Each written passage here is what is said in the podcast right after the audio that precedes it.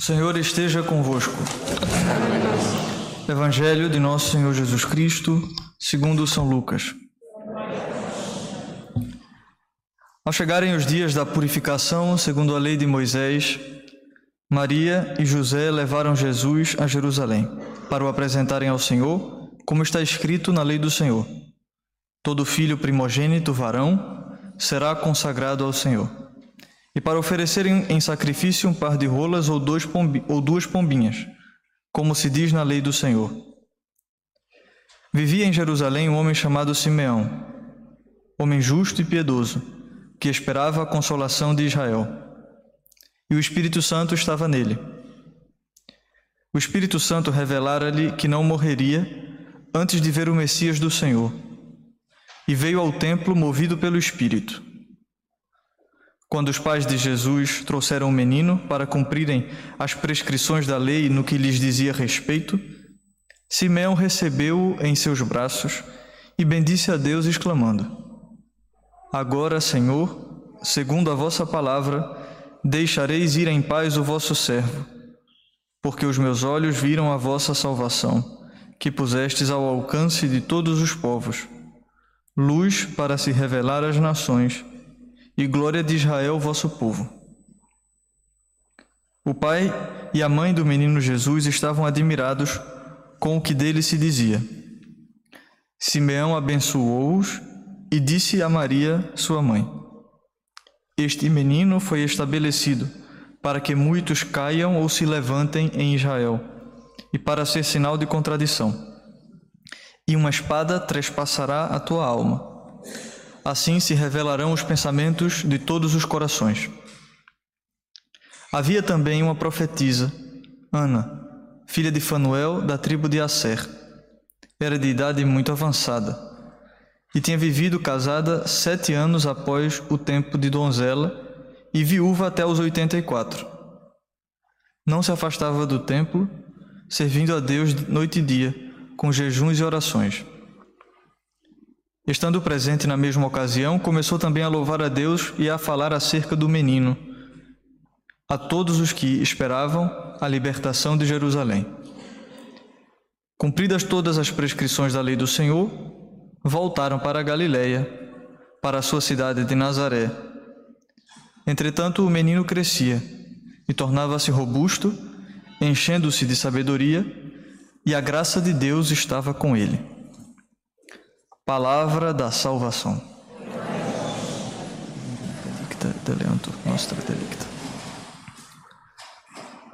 Prezados irmãos, todos os anos, dentro da oitava de Natal, seja no domingo, dentro da oitava, ou quando é, não, não, é possível, porque esse domingo é a solenidade de Santa Maria, Mãe de Deus, é no, no sábado, no dia 30 ah, sempre se celebra a, a solenidade da Sagrada Família, a festa da Sagrada Família. E é muito conveniente que esta festa seja celebrada dentro da oitava do Natal. Porque se no Natal nós comemoramos, celebramos a vinda de Deus na nossa carne, a encarnação da segunda pessoa da Santíssima Trindade que uniu a si para sempre a natureza humana sem deixar de ser Deus. E isso vemos de um modo uh, eminente no presépio. Essa, o fato da encarnação não se deu de uma forma assim, uh, como, como quem diz que caiu do céu e apareceu assim um homem formado aos 30 anos pregando na Galileia. Né? Deus quis se encarnar segundo o modo como todo ser humano vem ao mundo, com um pai e com uma mãe. E se encarnou no seio de uma família, santificando assim a família. Ora, convém recordar aquilo que dizia o Papa São Paulo VI na sua profética encíclica Humane Vitae. Dizia o Papa que a família ela não é um acidente assim que, que uma instituição que surgiu entre os homens graças a uma série de, de causalidades assim uma série de eventos que foram se sucedendo e aí bom eis que nós nos organizamos em família ou então é, sinal é, é o fim de uma de uma de uma espécie de, de, de, de, de senda assim evolutiva e tal, e aí o homem e a mulher passaram a se organizar em família. Lembrava-nos o Papa que a família é uma instituição querida pelo Criador. Uma instituição natural e que foi santificada pela presença do Verbo de Deus, Jesus Cristo, que foi membro de uma família humana, da Sagrada Família de Nazaré.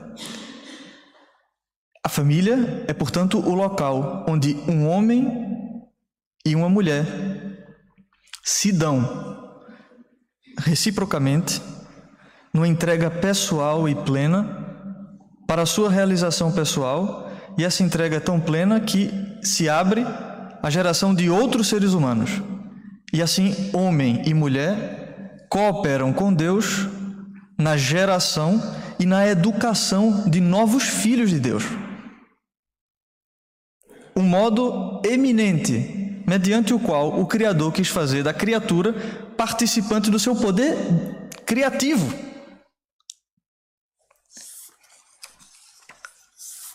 A Sagrada Família, a família, melhor dizendo, é uma instituição querida por Deus e que já recebe todo o valor e toda, e toda a atenção no, no Antigo Testamento.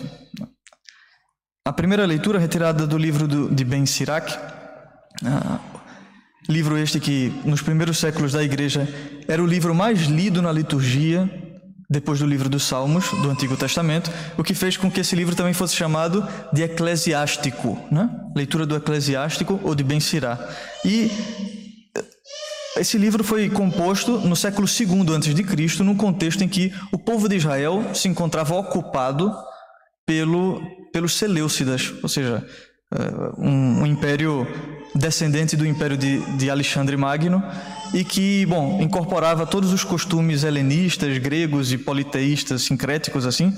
E estes costumes, esses costumes ah, ah, dissonantes da, da, da, da, lei, da revelação que Deus tinha feito a Israel, começaram a, a entrar na mentalidade do povo hebreu. Entre os as, as pessoas mais importantes da sociedade hebreia de Jerusalém. E isso fez com que, ah, neste livro de Ben Sirá, o autor mostre que a verdadeira sabedoria, a verdadeira erudição, não era essa que vinha de, de revelações de deuses falsos ou de uma sabedoria que não levava em conta Deus, uma sabedoria ateia, mas que a verdadeira sabedoria se encontrava na lei de Deus e, na, e no seguimento dessa lei, na santidade. E a, na primeira leitura, ele, ele mostra que, o, autor do livro mostra que aquele que teme a Deus honra os seus pais. Deus quis honrar os pais nos filhos e firmou sobre eles a autoridade da mãe. Quem honra seu pai obtém o perdão dos pecados e acumula um tesouro quem honra sua mãe. E assim vai tecendo uh, os seus, as suas linhas de tal forma que mostra que é na instituição familiar onde se pode encontrar um verdadeiro obstáculo à ascensão de uma falsa sabedoria que quer, ah, enfim, desumanizar o homem e, e por consequência, de tirar o único Deus da revelação do, do, do seu panorama, né? do, seu, do seu culto. Ora, eu acho que essa, que essa mensagem, meus irmãos, com, com toda licença, é muito atual e tem muito a nos ensinar. Porque também nos nossos tempos, nós não somos necessariamente dominados por um império tal que, que queira ah, acabar com as nossas tradições, mas é verdade.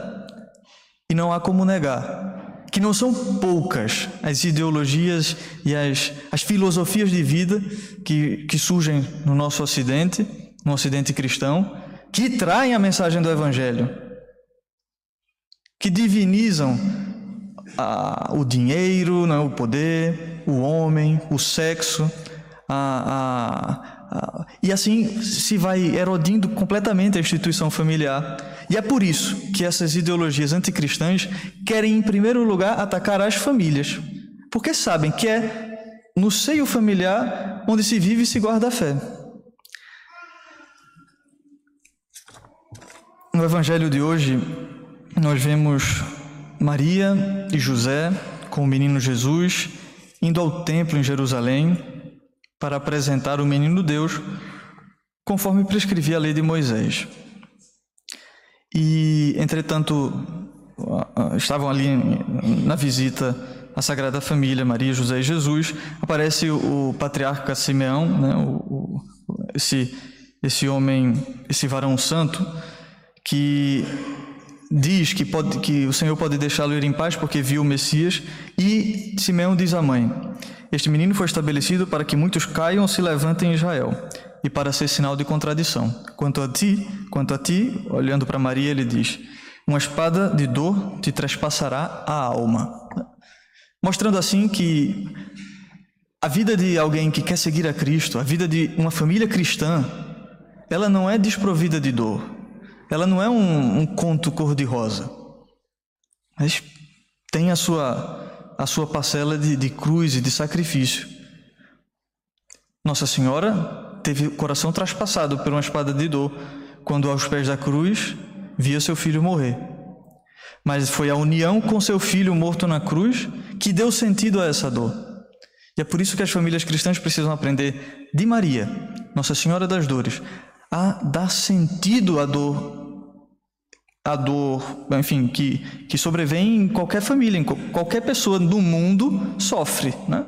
Hoje em dia, não é raro que mães e pais e, enfim, responsáveis pelos filhos queiram proporcionar-lhes uma educação assim que, que os exima de qualquer dor e qualquer sacrifício. Pois isso aí, olha, se está, com o perdão, estragando os filhos, né? É preciso educar para a dor. É preciso educar para que as pessoas, para que os filhos aprendam a dar sentido à dor. Porque, bom, se ele não aprende dos pais, ele vai aprender depois, no futuro.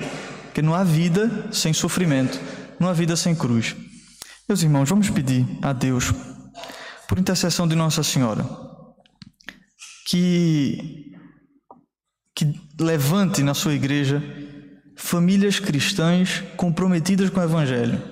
Famílias cristãs que queiram, antes de tudo, serem santas, santificar, santificar os filhos e, e que os pais se santifiquem no exercício da educação dos filhos. Porque só assim, só com lares cristãos comprometidos com o Evangelho, com a palavra de Deus, é que nós poderemos seguir o exemplo de nosso Senhor Jesus Cristo, que, sendo submisso a Maria e José, redimiu o mundo. Amém.